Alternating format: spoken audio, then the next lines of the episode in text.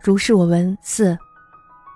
文安人王月芳说，乡里有一个女巫能看到鬼，她曾经到过一个官宦人家，悄悄地对女仆说：“你家的娘子床前有一个女鬼，穿着着暗绿色的衣衫，胸前沾满了血污，镜子折了，但是还没有完全断，脑袋倒挂在背后，样子非常的可怕。大概你家娘子快要生病了吧？”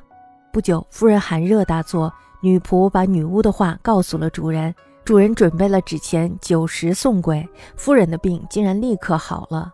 我觉得风寒暑热都可能引发疾病，何必非得说是鬼在作祟呢？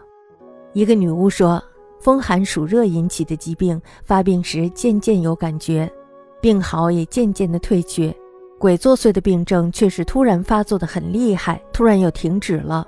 就用这样的说法比照着看，一向都不会有错，似乎也有些道理吧。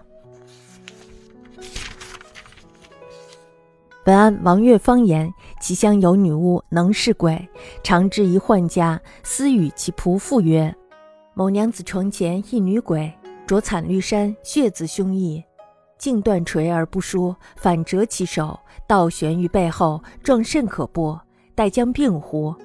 而寒热大作，仆妇以女巫言告，具处前九时送之，顷刻痊愈。余肠胃风寒暑噎，皆可作病，何必定有鬼为祟？一女巫曰：风寒暑噎之疾，其起也以渐而绝，其愈也以渐而减。鬼病则突然而聚，突然而止，以此为别，历历不失也。此言肆意尽理。